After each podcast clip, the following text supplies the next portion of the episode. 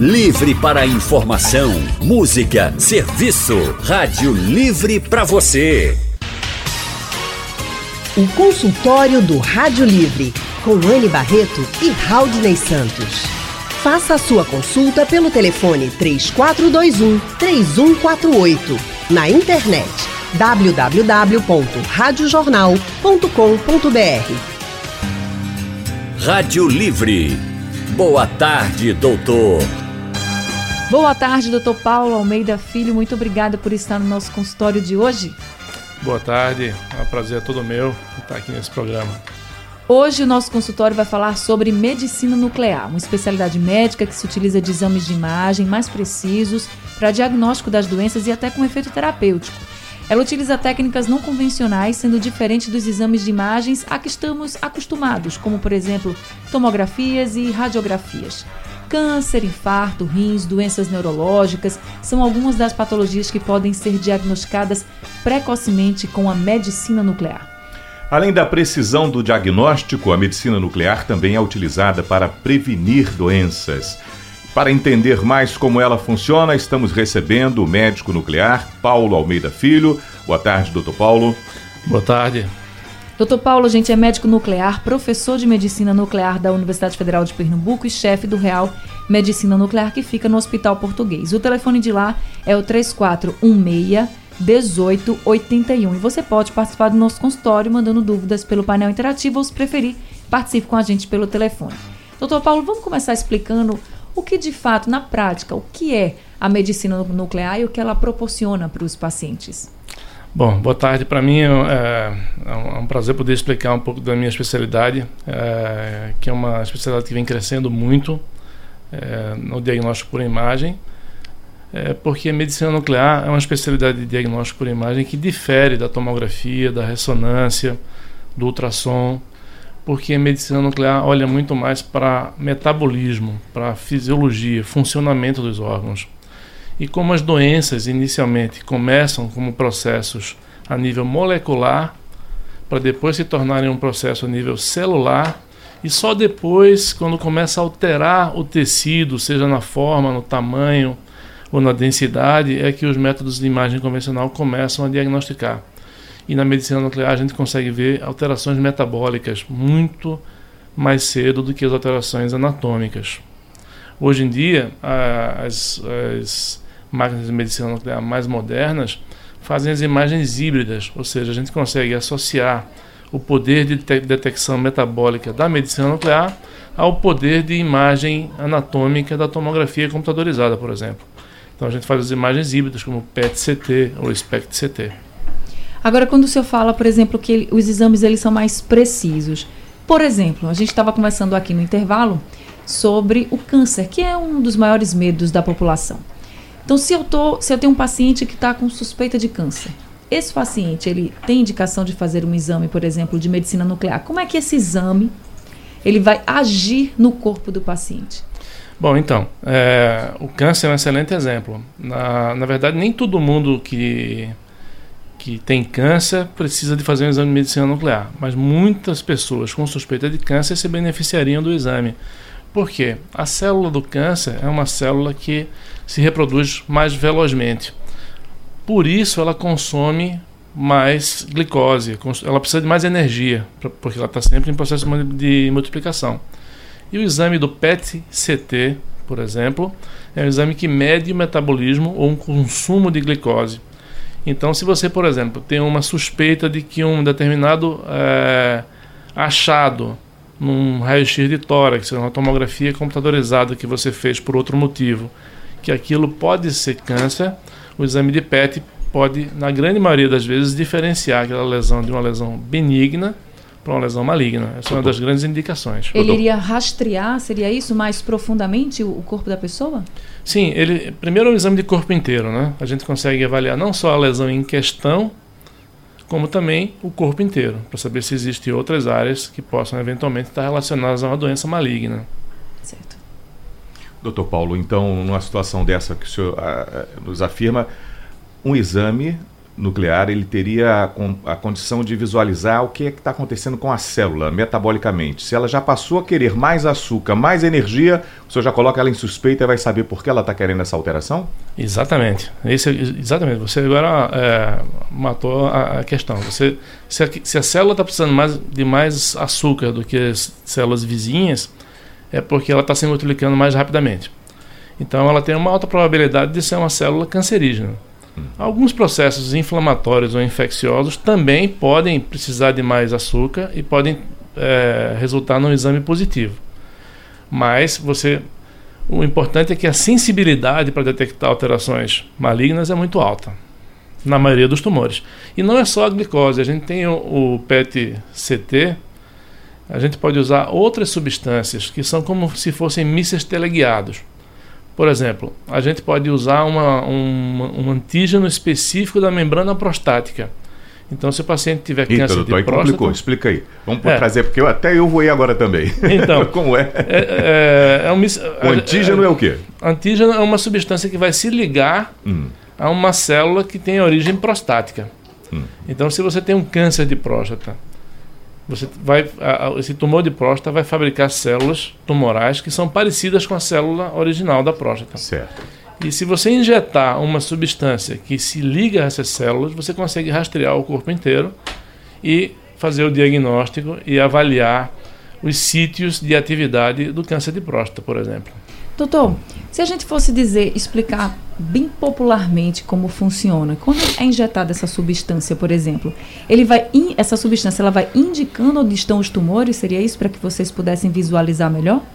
Exatamente. Eu acho essa, essa analogia com o míssil teleguiado boa, porque eu vou injetar na veia da pessoa e essa célula ela só vai se ligar à célula alvo, ou seja, a célula que tem aquela característica que é, vai combinar com a, uma, a substância que eu estou injetando.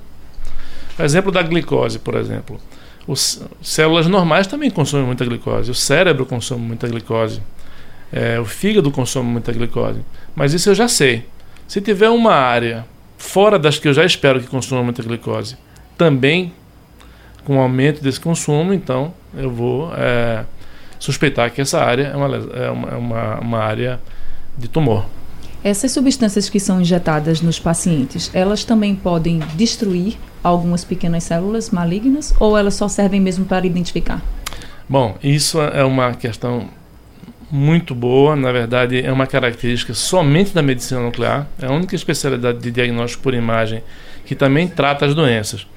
Então eu vou dizer, para a gente fazer o diagnóstico da doença, a gente injeta pequenas quantidades de, de um elemento radioativo que emite um tipo de radiação gama. É uma radiação que não tem efeito biológico importante. Ou então, seja, não traria, não traria prejuízos à saúde da pessoa. Nenhum prejuízo. A gente faz exames desde recém-nascidos até idosos. É, mas eu também posso pegar isótopos ou elementos radioativos que emitem radiação beta ou alfa, que são radiações de alto poder destrutivo, e eu posso administrar uma quantidade grande dessa substância para destruir a minha célula alvo, o meu tumor. Então eu faço isso desde a década de 40, desde 1946, que a gente faz isso com câncer de tireoide, por exemplo, a gente dá iodo radioativo é, em quantidade suficiente para destruir aquela célula a gente faz hoje em dia para tumor de próstata também, a gente faz isso para tumores neuroendócrinos. Então é uma outra área completamente diferente da medicina nuclear, que hoje em dia é chamada de teranóstico, ou seja, a mistura de diagnóstico com terapia. Né? É, uma, é coisa feita com total segurança e a grande vantagem é que você vai destruir apenas as células alvo. Quando você faz uma quimioterapia, por exemplo, ou uma radioterapia externa, você destrói a célula tumoral, mas destrói as células que estão juntos também. Ou seja, células boas, né? Células boas. E na quimioterapia também você tem efeitos colaterais é, relacionados à destruição de células que não precisariam ser tratadas. Estamos de volta com o nosso consultório de hoje falando sobre medicina nuclear e estamos recebendo o médico nuclear Dr. Paulo Almeida Filho, ele quem está nos explicando o que essa especialidade médica é capaz de fazer, por exemplo, em tratar o câncer, em descobrir precocemente tumores dentro do nosso corpo, justamente por causa desse avanço na medicina, justamente por causa desses exames que são muito mais precisos do que os exames de imagem convencionais que estamos acostumados, como tomografias, como radiografias.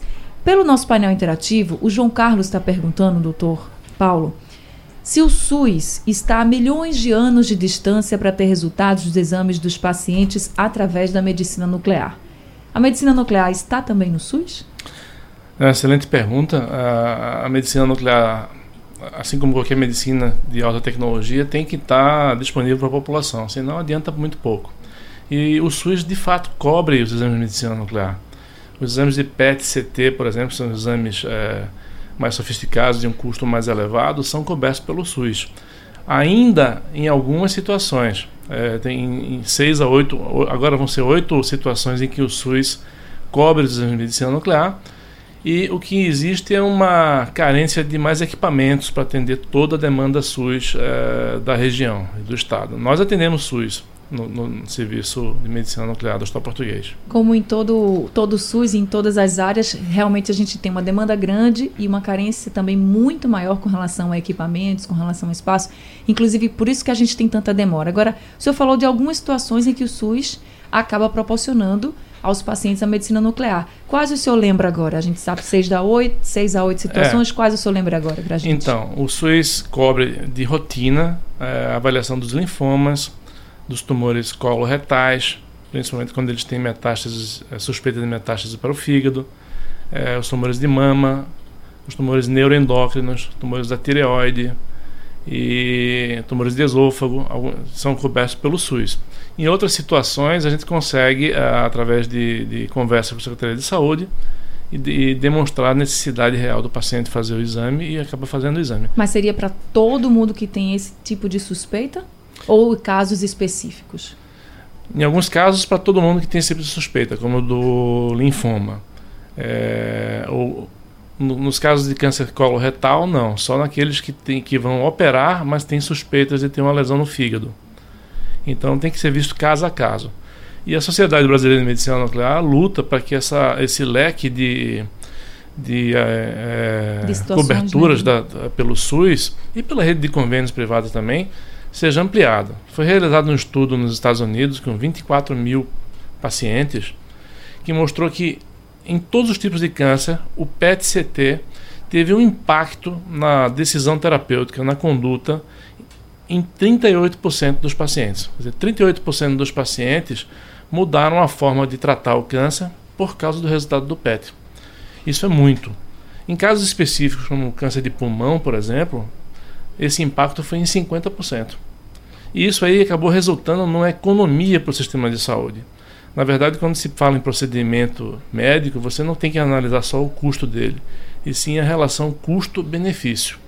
Tá certo, é um investimento na vida da pessoa, né? Isso. Doutor Paulo, professor, quando o senhor diagnostica é, a partir do, do teranóstico um paciente com um câncer num período bem inicial, percebe que aquelas células estão alteradas e pode, a partir daí, ter uma atenção especial para aquele paciente. Se não fosse um teranóstico, que é o que a medicina nuclear possibilita, só através dos outros exames de imagem hoje, daria uma diferença de quanto tempo e até de qualidade de vida ou sobrevida para um paciente numa situação dessa, doutor? O que é que a, a medicina nuclear traz de benefício nesse momento? Bom, é, o teranóstico é um conceito muito interessante que você identifica é, alvos para a terapia. Né? Você vê se você pode tratar com elementos radioativos ligados à medicina nuclear. Mas mesmo quando você diagnostica com câncer e ele vai para aquela linha de tratamento convencional, é, por quimioterapia, por exemplo. Quando você faz a quimioterapia, para que, da mesma forma que eu falei que a doença começa a nível molecular, depois celular e depois é que ela vai atingir o tecido, ela também desaparece a nível molecular. Então, muitas vezes, quando você tem um tumor e você institui uma terapia, a partir do primeiro ciclo da quimioterapia, por exemplo, você já consegue medir pelo PET-CT se houve resposta. Se você fosse esperar essa medição pela tomografia, pela ressonância, você precisaria de várias semanas, às vezes meses, para que aquele tumor diminuísse de tamanho e você acessa, a, a, tivesse como afirmar pelo exame que houve resposta. E mesmo assim você não conseguiria diferenciar bem a resposta parcial da resposta completa. Então, o que, que isso impacta na, na sua pergunta? Se eu tiver um tumor e eu dou um, um, tratamento X e eu estudo esse paciente no, depois do primeiro ou segundo ciclo de tratamento e a doença ainda está lá, ou até se ela progrediu, então imediatamente eu paro e vou para um tratamento de segunda linha. Uhum. Se por outro lado eu fizer o exame e a doença tiver respondido, tiver desaparecido metabolicamente, eu sei que eu posso continuar, que eu estou no caminho certo. Isso é muito interessante, é uma resposta é, que os oncologistas valorizam muito. Agora, doutor Paulo, um PET-CT, por exemplo, que é um tipo de exame do, da medicina nuclear, ele é muito mais demorado do que uma tomografia, do que uma ressonância? Eu digo o exame em si, quando a pessoa se propõe a fazer o exame. Então, é, hoje em dia não. Hoje em dia, com as máquinas modernas que a gente dispõe no, no, no hospital, o exame é muito rápido. Na verdade, o que, o que demora um pouquinho é que a gente tem que injetar o, a glicose, por exemplo, o paciente fica esperando lá uma hora em repouso e a fase de exame propriamente dita demora 12 minutos. E antes era muito tempo? Já que você falou antes, que hoje em é, dia. Então, antes nos, nos PET-CTs de primeira geração eram cerca de 40 minutos. E outra coisa interessante é que os exames também não provocam claustrofobia que é, que é uma grande preocupação, principalmente para quem vai entrar Exatamente. na tomografia, né? Que todo Exatamente. mundo fica com muito medo daquela, daquele lugar fechado. Então, é aberto? Como é que é esse exame? Ele é fechado, mas ele tem um, um, um diâmetro grande e a parte que você fica com o rosto coberto, por exemplo, demora em torno de dois minutos só. Depois você fica vendo tudo. O Paulo Pedro de Moreno faz a seguinte questão aqui pelo painel interativo, doutor. Sendo aplicada quimioterapia em uma célula cancerígena, o paciente pode ser realmente curado? É o seu conhecimento em, enquanto da área para que as pessoas ficam independente do que está sendo feito, a quimioterapia vai dar resultado no tratamento de câncer e essa pessoa vai ter um diagnóstico mais na frente, depois de quanto tempo ela se diz, pode sentir-se realmente ser dito que ela é curada? Bom, é uma pergunta muito boa também. É... A quimioterapia cura hoje em dia, é impressionante. É, doenças como o linfoma, por exemplo, hoje em dia tem, tem cerca mais de 90% de cura completa com a quimioterapia. E isso há 20 anos era uma, uma coisa impensável. É, hoje em dia, a maioria, grande maioria dos pacientes é cura de fato com a quimioterapia. É, mas a gente não pode falar de forma geral, porque o câncer é um grupo de doenças muito heterogêneo. Existem tumores mais agressivos e menos agressivos. Às vezes você precisa acompanhar o paciente durante alguns anos para saber se de fato a doença foi curada, porque até o PET-CT pode, ah, pode deixar de detectar se ficar só um punhadinho de células ali eh, ainda viáveis e que vão depois se multiplicar mais na frente. Mas, por isso que é importante você estar tá sempre acompanhado pelo seu oncologista quando você tem ou já teve o diagnóstico de câncer. Mas, de fato, não só a quimioterapia. Hoje em dia, as drogas alvo é, e a imunoterapia têm feito que há, há 10, 15 anos poderia ser considerado um milagre em relação à terapia do câncer.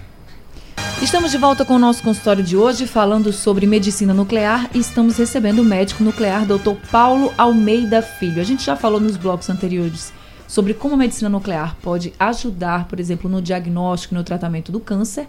E agora a gente vai falar sobre infarto, porque segundo o último levantamento da Sociedade Brasileira de Cardiologia, o número de infartos no Brasil vem crescendo e a cada hora 40 pessoas morrem em decorrência de doenças cardiovasculares. Como a medicina pode, a medicina nuclear pode ajudar, doutor, no caso, por exemplo, do infarto?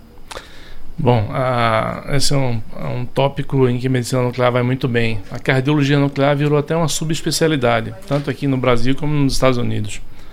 Existem pessoas que se dedicam somente à cardiologia nuclear, porque a medicina nuclear consegue, de forma não invasiva, diagnosticar a doença que mais mata no mundo inteiro. É a doença coronariana arteriosclerótica, é uma doença extremamente democrática. Mata todas as faixas sociais, é todos os credos e, e é uma doença crônica, progressiva e que a gente consegue fazer o diagnóstico através de, de técnicas nucleares, avaliando a perfusão é, do ventrículo esquerdo, é, do coração, e também avaliando a função ventricular. As duas coisas mais importantes na doença arterial coronariana, que resulta no infarto, é você saber se existe ou não isquemia, o sofrimento da célula miocárdica, que é a célula é, que está tá em sofrimento, que pode eventualmente sofrer um infarto. Você consegue não só saber se tem ou se não tem, mas você consegue saber também a extensão e a severidade da doença. E você consegue também avaliar a função da bomba, a função do coração, que é o que realmente está relacionado à mortalidade do infarto. Hoje em dia não é mais suficiente você dizer fulano teve um infarto, ciclano teve um infarto. São duas doenças diferentes. Você tem que caracterizar esse infarto. E a medicina nuclear tem quatro décadas aí de experiência acumulada e de publicações científicas mostrando que o médico nuclear hoje em dia é quase como, como se fosse tem a capacidade de prever o futuro daquele paciente. Então, por exemplo, se eu tenho uma, pessoas na minha família muito próximas, uma genética já com um histórico genético já com infartos, eu poderia fazer um exame, eu poderia recorrer à medicina nuclear para saber se eu tenho chance, para saber como é que está também a minha saúde do coração, ou não seria indicado nesse caso? Não, veja, a pessoa que mais se beneficia de um exame de medicina nuclear é aquela pessoa que tem uma probabilidade intermediária de ter doença coronariana. Se você tem só uma história familiar forte, você começa antes com a avaliação do seu perfil lip, é, lip, lipidêmico, avaliação através de exames de sangue, avaliação com seu cardiologista, com um teste ergométrico, por exemplo. E a partir desses resultados é que você vai partir para um teste indutor de isquemia, que é o teste da medicina nuclear. Então, é, se você tem uma probabilidade intermediária de ter a doença, por exemplo, eu tenho uma dor no peito, mas eu fiz o teste de esteira e o teste foi normal. Ou se, por exemplo, é, ao contrário, eu não sinto nada, mas eu fui fazer um teste ergométrico e ele deu alterado. Então a medicina nuclear dirime as dúvidas nesse caso. Entendi. E, e, uma coisa importantíssima: se você faz um exame de medicina nuclear bem feito e ele for normal, a sua chance de ter infarto é de menos de 1% por ano, em torno de 0,5%. Então é como se fosse uma garantia de que esse ano você não vai infartar. Coisa Doutor boa. Paulo Almeida, e o que são os radiofármacos? Que pesquisando um pouquinho para conversar com o senhor, a gente encontra o termo quando trata de medicina nuclear. Para que a gente consiga popularizar mais a nossa conversa ainda e que todo mundo que for pesquisar medicina nuclear nesse instante, daqui a pouco vai encontrar radiofármacos. O que é. são eles? Se colocar no Google, vai sair radiofármaco de, de cabeça, né? É, a primeira coisa que a gente cobra dos residentes, inclusive, que a gente tem um programa de treinamento de médicos nucleares de residência, eles têm que conhecer muito bem os radiofármacos. Na verdade, são substâncias cuja distribuição no corpo você conhece. E aí você acopla um material radioativo para você poder traçar a distribuição dessa substância no seu corpo. Vou dar um exemplo prático. A gente sabe que o osso metaboliza fosfato. Então eu pego um fosfato, ligo uma pequena quantidade de material radioativo e administro para a pessoa. E aí eu consigo ver ao vivo e a cores o metabolismo do esqueleto, a velocidade de formação dos ossos e de reabsorção óssea. É, por exemplo, se eu fizer um raio-x de uma pessoa viva ou de um cadáver, não tem quem consiga fazer a diferença, porque é uma imagem somente anatômica. Mas para fazer o raio-x de um osso de uma pessoa, eu só posso fazer com ela viva, porque precisa ter fluxo sanguíneo para o material radioativo chegar até lá, precisa que a célula reconheça aquilo como um fosfato e metabolize ela para que eu possa medir. Mesma coisa quando eu quero estudar o coração, quando eu quero estudar o rim, por exemplo. E dentro de um mesmo de um órgão eu posso estudar mais de um aspecto funcional daquele órgão. No rim eu posso medir a filtração glomerular, posso medir a função tubular. O que eu tenho que saber é o que é que eu estou injetando para saber a resposta que eu vou obter da imagem. Estamos de volta com o nosso consultório de hoje, falando sobre medicina nuclear. E estamos recebendo o médico nuclear, Dr. Paulo Almeida Filho. A gente vem falando durante todo o consultório como a medicina nuclear é importante no diagnóstico precoce, por exemplo, no tratamento de várias doenças. Já falamos de vários tipos de câncer, passamos para o infarto. E com relação ao infarto, doutor, queria que o senhor explicasse para a gente, no caso do coração, qual seria o exame mais indicado para a gente poder aí ver como é que está o coração, a probabilidade de um infarto, por exemplo? É o PET-CT, como no caso do câncer, ou não?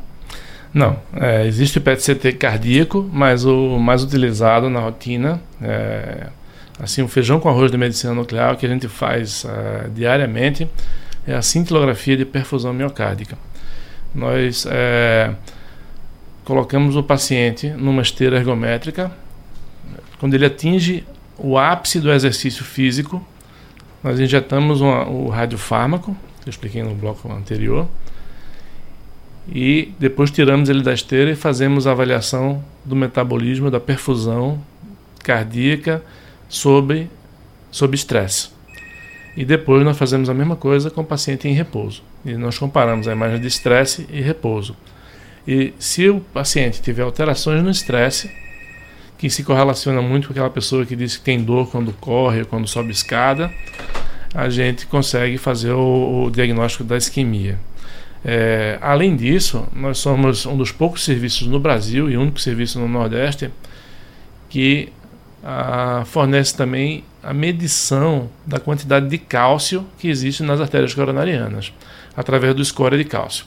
Então, a associação da perfusão miocárdica, da função ventricular e do score de cálcio no paciente é como se fosse o que o americano chama de one-stop shop, né? uma loja que você compra tudo. Você, você resolve ali o seu problema de doença coronariana com uma altíssima sensibilidade e especificidade. Então, com um exame desse, com uma boa dieta, por exemplo, a pessoa, mudança de vida, né? No caso, a pessoa pode ficar com a saúde em dia do coração, né? Ah, sim, pode sim. Você, é claro que o exame vai ser só um balizador de como você está naquele momento, mas a, a mudança, a reeducação alimentar e, e de mudança de hábito de vida é fundamental. Doutor Paulo, qualquer pessoa, idade ou condições para passar por uma, uma bateria de exames desse, desde o, pode ser usada a medicina nuclear na pediatria e também para os pacientes já com idade mais avançada? Sim, a, a, medicina nuclear é amplamente utilizada na pediatria, justamente porque nós utilizamos pequenas alíquotas, pequenas doses de radiação. A exposição à radiação é muito pequena, então é totalmente seguro para até recém-nascidos. Por exemplo, um recém-nascido que faz um diagnóstico de uma anomalia no rim dentro do útero da mãe. A gente espera que ele nasça e com quatro semanas de vida fazemos o exame para avaliar como é que está a função renal. Esse é um exemplo. Nossa rotina envolve pesquisa de refluxo gastroesofágico, que é muito comum na, na, nos bebês, exames ósseos pe pediátricos e nos, nos raros casos de tumor pediátrico também. Tá certo, doutor Paulo. Nosso tempo infelizmente acabou, porque a gente podia ficar aqui detalhando cada exame e a gente ia saber, assim, realmente que são exames muito importantes, muito precisos para a nossa saúde, mas pelo que a gente conversou hoje, já deu para perceber o quanto a medicina nuclear pode salvar vidas no nosso país e que espero que vocês consigam, de fato, aumentar esse leque de exames também no Sistema Único de Saúde, viu? Muito obrigado por ter vindo aqui no nosso consultório. Sou eu quem agradeço a oportunidade, foi um prazer estar aqui com vocês hoje à tarde. E continue com, seu com esse trabalho que você vem fazendo. Muito obrigada. Gente, Dr. Paulo Almeida Filho é médico nuclear, atende no Hospital Português, o telefone de lá é o 3416 1881. Mas você também pode seguir nas redes sociais. No Instagram é o Real Medicina Nuclear e no Facebook só o Real Nuclear, tá certo? Sugestão ou comentário sobre o programa que você acaba de ouvir, envie para o e-mail ouvinte@radiojornal.com.br ou para o endereço Rua do Lima 250, Santo Amaro, Recife, Pernambuco.